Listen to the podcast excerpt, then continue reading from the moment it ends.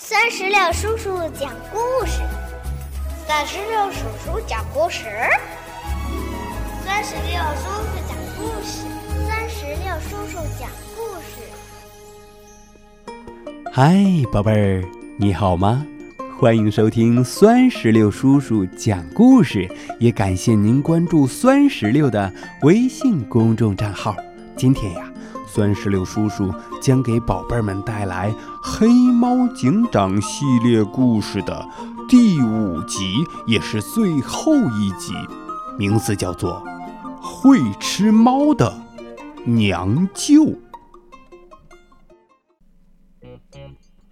一只耳逃跑后，老鹰队长接到黑猫警长的指示，前去追踪。一只耳，海面上盘旋几圈后，老鹰队长发现了躺在木板上的一只耳。老鹰队长一个俯冲，就向一只耳扑来。一只耳急中生智，用木板当船。拿尾巴当桨，甩掉老鹰队长，快速地向非洲驶去。老鹰队长及时赶回去，向黑猫警长汇报了情况。黑猫警长命令各港口加强戒备，全面通缉一只耳。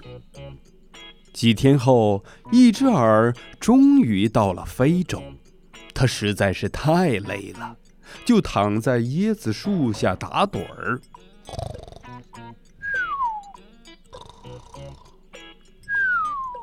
哎哎哎，起来！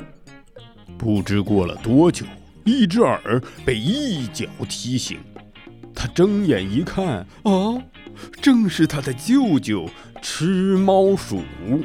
一只耳冲上去搂住舅舅，哭着将自己的遭遇告诉了舅舅。舅舅带着外甥来到了吃猫鼠的头的地盘儿，说服了头儿给外甥报仇。头儿一口就答应了，于是，一只耳就带着吃猫鼠们赶回了家。班仓鼠们见了，十分的兴奋。嗯，这天夜里呀，黑猫警长发现了海边的小船，赶忙安排两名警士守在海边，又提醒黄猫班长提高警惕。半夜时分，森林公安局遭到了进攻。吃猫鼠放出了毒气，毒晕了守卫，让班仓鼠们把公安局砸了个稀巴烂。黄猫班长奋起反抗，却遭到毒气的袭击，一下就晕了过去。吃猫鼠将黄猫班长绑了起来，逼他交出档案室的钥匙。黄猫班长坚决不肯让步。吃猫鼠说：“嘿嘿，快把档案室的钥匙交出来！”休想！等黑猫警长赶回公安局时，黄猫班长已经被吃猫鼠杀害了，而且他的尸体上。还留着一个字条，上边写着：“黄猫的血已被我吸干，这就是你们的下场。”吃猫鼠，黑猫警长忍着悲痛，查看完资料，终于明白了吃猫鼠的秘密：他们会排放毒气。哎。他灵机一动，想到了一个对付吃猫鼠的办法。当吃猫鼠们在地洞里举行庆功宴时，黑猫警长让警士们全副武装，跟着他冲进了洞里。冲啊！见吃猫鼠们想放毒气，黑猫警长赶紧让大家戴上了事先准备好的防毒面具，假装被毒晕过去。等吃猫鼠靠近时，黑猫警长一咕噜坐了起来。这一下，两只吃猫鼠无计可施，只好乖乖投降。狡猾的一只耳和他的舅舅趁乱往海边逃去，不料他们刚登上船，就被白猫警示逮了个正着。吃猫鼠舅舅当场被击毙了，一只耳则被抓了起来。坏蛋们全被抓住了，这下森林公民们。终于可以放心了，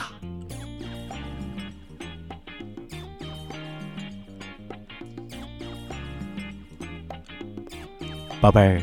到这里，黑猫警长的五集就全部讲完了。嗯，在下周一呀，酸石榴叔叔将给宝贝儿们来讲你们最喜欢的。葫芦兄弟，哼哼，让我们拭目以待吧。下周一见，拜拜。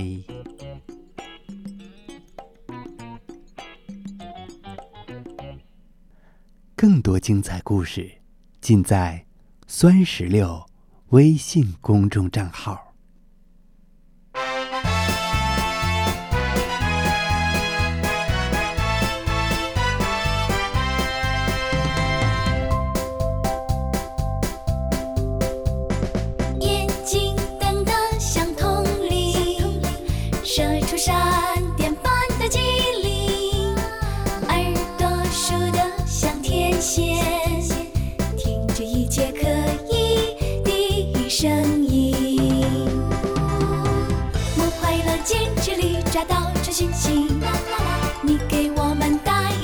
生活安